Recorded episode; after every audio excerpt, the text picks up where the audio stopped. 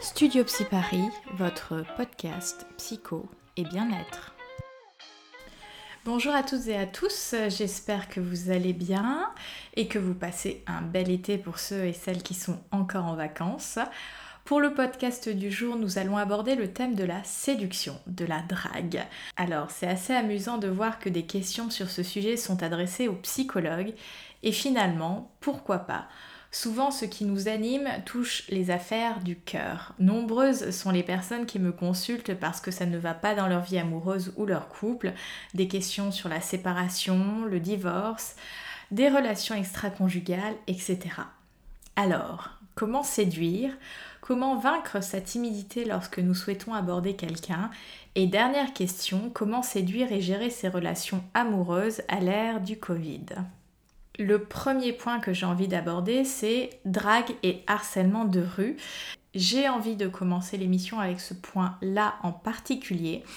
En effet, depuis le mouvement MeToo et Balance ton port, une pensée plane dans l'air qu'il n'est plus possible de draguer dans la rue. En tout cas, c'est ce que pensent certains hommes.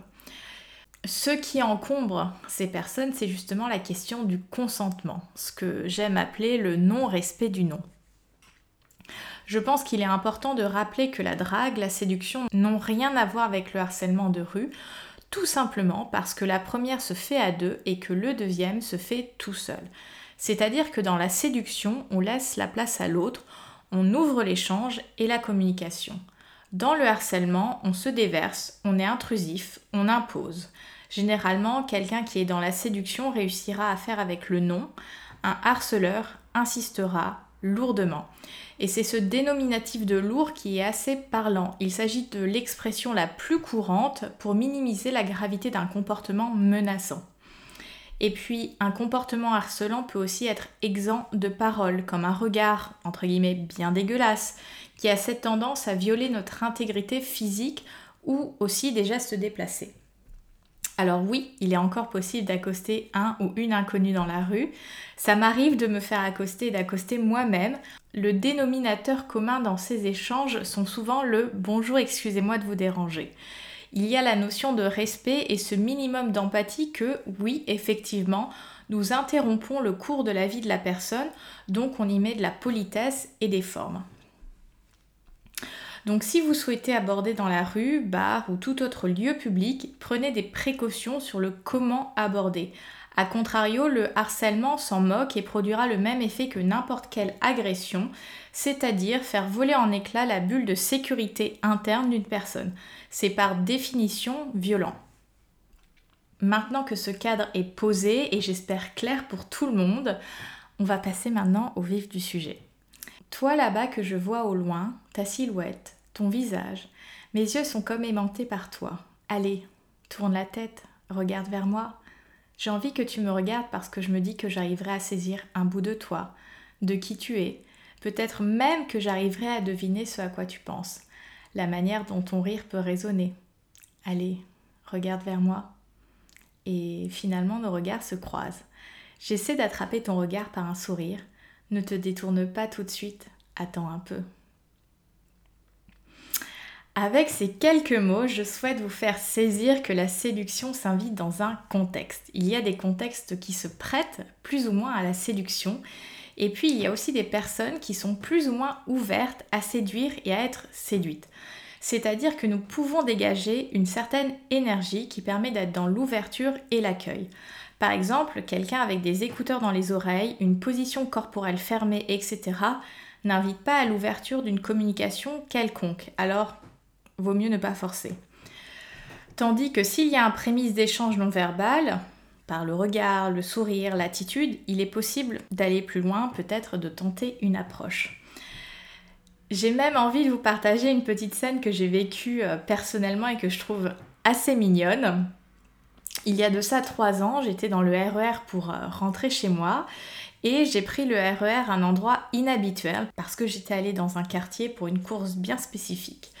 Lorsque je monte dans le train, j'aime me mettre en haut pour profiter de la vue pendant le trajet. Mon regard s'attarde sur un bel homme, en tout cas ce que moi je considère être un bel homme, Et euh, c'était dans le RERC, les vieux wagons, et je ne sais pas si vous voyez à quoi ils ressemblent, mais vous avez les fauteuils organisés par euh, alcove, entre guillemets, par 4 ou 6 sièges.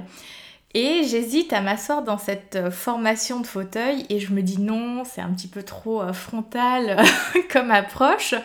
Et je décide de m'asseoir à quelques rangées de ce jeune homme-là.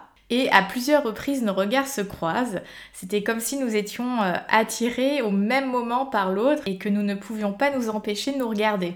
Et lorsque nous comprenons, captons que nous nous regardons au même moment, ça nous fait forcément sourire. Tout ça se passe très rapidement parce qu'en soi, le trajet en train n'est pas hyper long.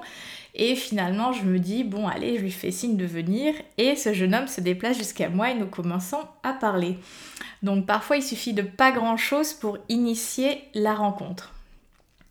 Bon, je vous l'accorde, la scène est digne d'une scène de film et ça l'était finalement. C'est ce qui la rend charmante. Mais conclusion de l'histoire, parce que je sens vous allez me demander, il ne s'est rien passé. Après avoir échangé nos numéros et avoir partagé quelques SMS, cet homme me dit rapidement qu'il est en couple, je ne cherche pas à aller plus loin, point.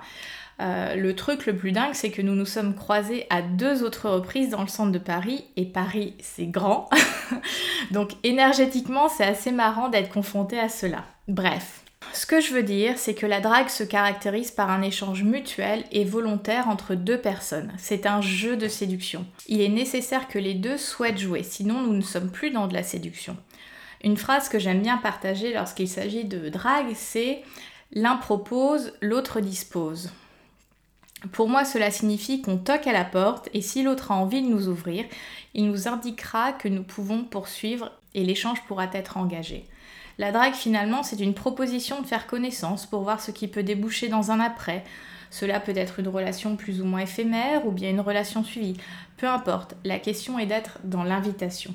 Et si l'autre nous dit non, il en a le droit. C'est pas parce qu'on nous dit non qu'on ne nous a pas choisi que nous ne valons rien. C'est un peu la même chose que ce que je disais dans l'épisode du ghosting. Ce n'est pas parce que quelqu'un ne me choisit pas que je ne suis pas digne d'être choisie. La séduction doit rester un jeu, un plaisir et suppose donc, comme toute communication et relation, de la réciprocité.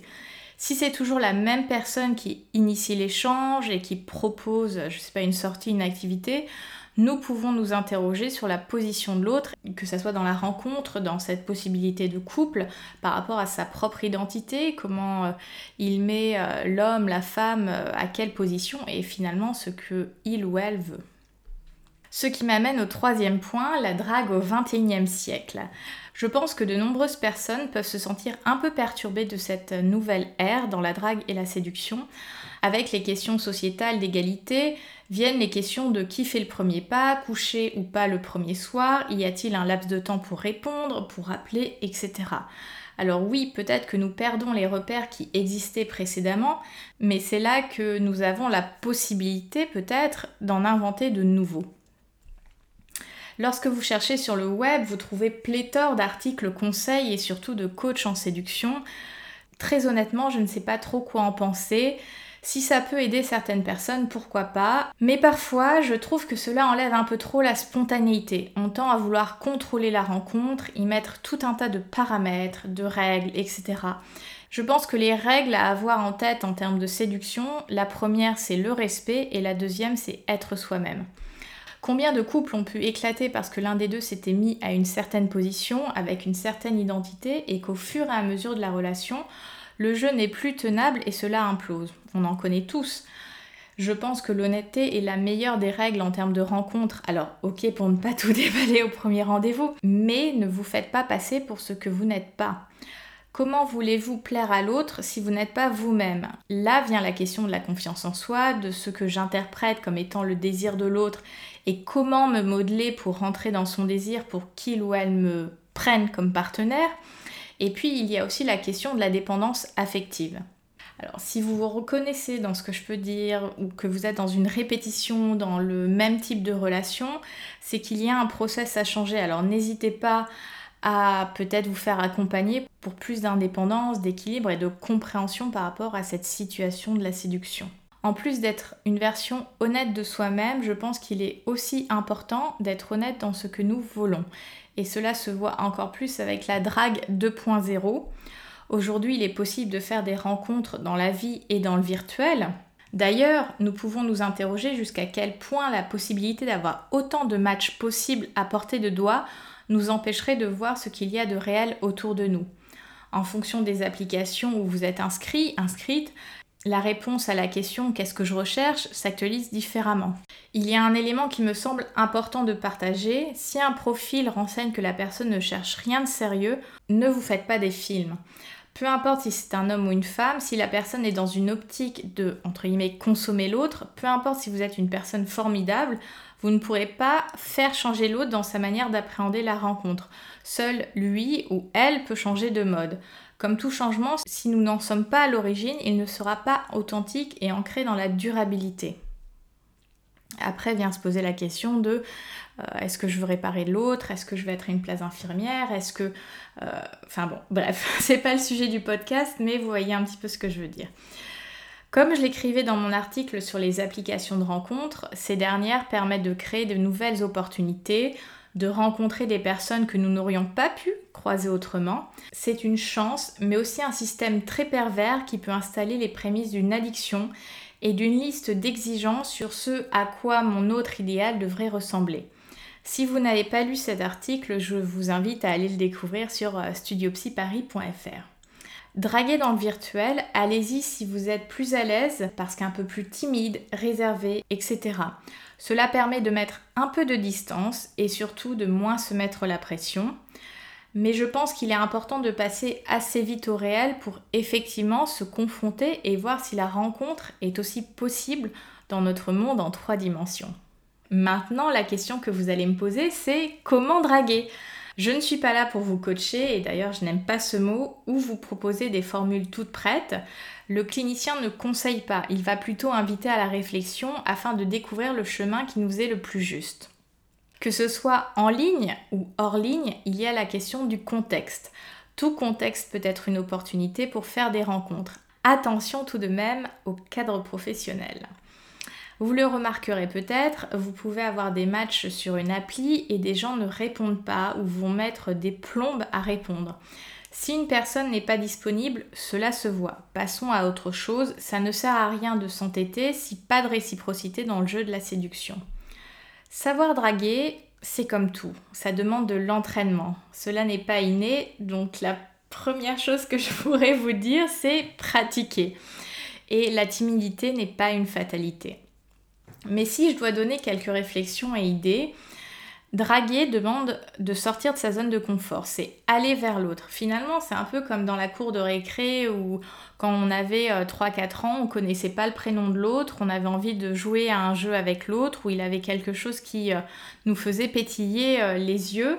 Et on, on, y allait alors un petit peu en se dandinant, en n'osant pas trop. Alors on se dandine peut-être un peu moins à l'âge adulte, mais c'est toujours faire ce pas qui euh, demande euh, bah, de faire un effort finalement, de, sortir de cette zone euh, de confort où on, est avec soi-même, où on est avec le même cercle de personnes. Et généralement, si je n'ai pas été beaucoup valorisée étant enfant, notamment via un regard parental soutenant et bienveillant, je peux avoir une image de moi déformée et avoir peur du regard de l'autre.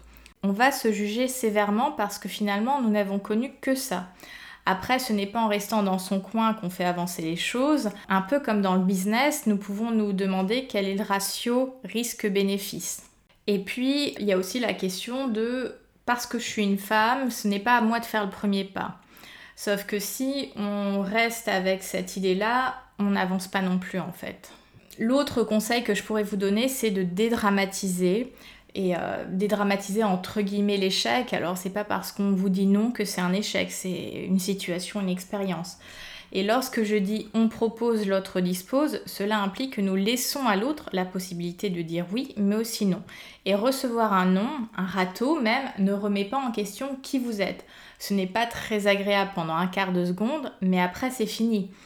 À titre personnel, si je parle de ma place à moi, je préfère y être allé et recevoir un non que d'imaginer que peut-être si j'étais allé voir la personne, hypothétiquement, bref, etc., etc.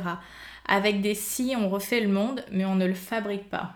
Un autre élément qui me semble important dans la séduction, dans la drague, c'est être dans l'empathie, être attentif à l'autre. Comme nous le disions en début d'émission, la séduction est un jeu qui se joue à deux, ou à plus, hein, tout dépend des envies de chacun et chacune.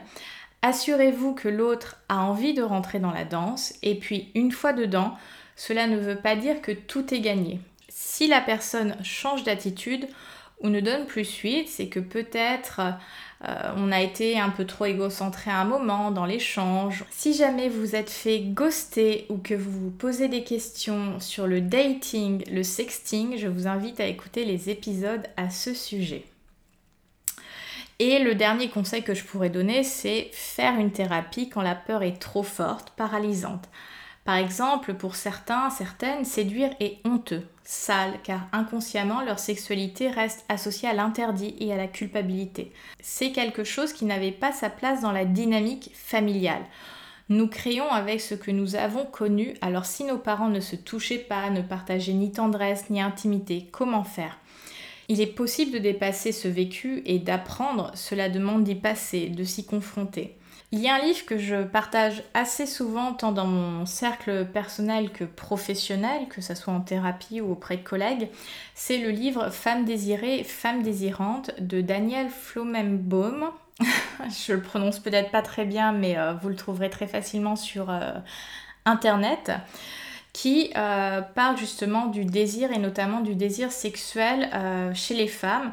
Ce n'est pas parce que ce livre parle de femmes, d'expériences, de cas cliniques de femmes que les hommes ne peuvent pas le lire parce que je trouve que euh, on s'intéresse pas assez à ce qui se passe dans l'intimité féminine, dans ce qui se passe dans la tête des femmes. Même le vagin a été peu exploré. Hein. Je veux dire, le continent noir, il n'est pas si loin que ça.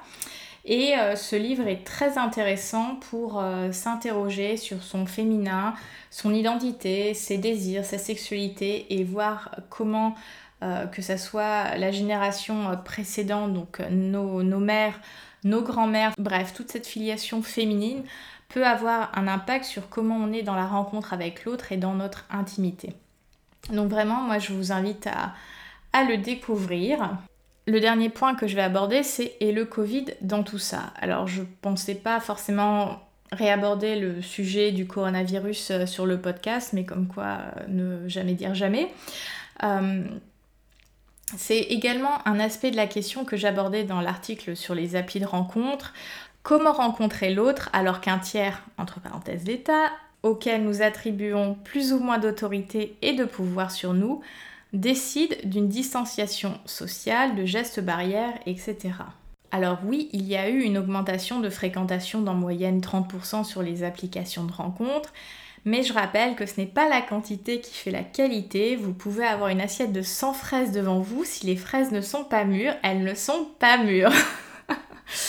Après, lorsqu'il s'agit des rencontres en extérieur, comme on pouvait le faire dans les bars, les restos, les soirées, etc., cela est de nouveau possible. Je pense que nous sommes juste dans un paradoxe, une injonction contradictoire, où nous sommes finalement assez hypocrites. Porter des masques mais les métros sont bondés, porter des masques et respecter les distances sauf dans les restos ou les soirées de moins X personnes, où nous sommes assez souvent proches et où nous consommons finalement sans le masque, de toute évidence. Même dans des situations les plus extrêmes, que ce soit de privation de liberté, de guerre, de camps de réfugiés, etc., le désir peut toujours trouver un moyen de s'exprimer. Donc, Covid ou pas, si rencontre il doit avoir, elle se fera.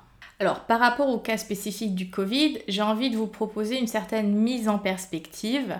Alors, on s'inquiète du Covid dans la rencontre avec l'autre, mais nous nous inquiétions pas trop en temps normal ou en tout cas dans cette avant-pandémie si en s'approchant de l'autre, je vais avoir une MST, une IST et compagnie. Enfin, on y pense grosso modo lors de la pénétration, et encore pas tout le monde. Sauf que même juste entre guillemets s'embrasser sur la bouche peut comporter des risques. Le sexe bucogénital aussi comporte euh, de nombreux risques de transmission. Est-ce que tout le monde se protège lors d'un cunilingus ou d'une fellation? Je ne sais pas. Dans la rencontre, il y aura toujours un risque, un risque que l'autre nous transmette quelque chose que nous n'avons ni demandé ni désiré. La question est donc celle de la confiance. Comment je fais confiance à l'autre? Jusqu'à quel point? Quelles sont les conditions que j'ai besoin de réunir pour passer à la vitesse supérieure avec l'autre? Par exemple, certaines personnes, en plus de se protéger pour tous les actes sexuels, demandent à leur partenaire, qu'importe s'il s'agit d'un plan cul ou d'une potentielle relation, un test IST-MST datant de moins de 3 mois.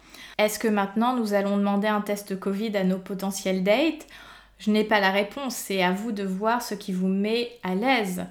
En tout cas, que ça soit pour les IST, MST, le préservatif, le Covid, il est important de vous respecter. Donc si quelqu'un vous met la pression et n'est pas d'accord, par exemple pour euh, arrêter, pour euh, mettre le préservatif, pour se rencontrer dans un contexte qui ne vous convient pas, on arrête tout en fait. Il est important de s'écouter et si l'autre n'est pas dans le respect de votre euh, parole, ça ne sert à rien d'aller plus loin en fait tout simplement. Je pense que le mieux dans cette situation, c'est d'en parler avec votre target, comme on pourrait discuter en amont de qui s'occupe finalement des capotes, car soyons honnêtes, ce serait bien que la charge contraceptive soit partagée. Alors, moi j'ai envie de savoir, hein, maintenant qu'on m'a demandé un petit peu ce podcast sur la séduction, sur le Covid, partagez-nous en commentaire sur les réseaux sociaux comment vous faites pour rencontrer, pour draguer, séduire en temps de Covid ou en temps normal, hein, tout simplement. Est-ce que vous avez des astuces? Est-ce que vous avez une punchline qui est votre signature? On veut savoir. J'espère que ce podcast vous aura plu, vous aura fait réfléchir. N'hésitez pas à me le faire savoir sur les plateformes de diffusion en vous abonnant, partageant et surtout en suivant Studio Psy Paris sur les réseaux sociaux. Je vous souhaite de passer une très belle soirée, journée, etc. Et je vous dis à très bientôt.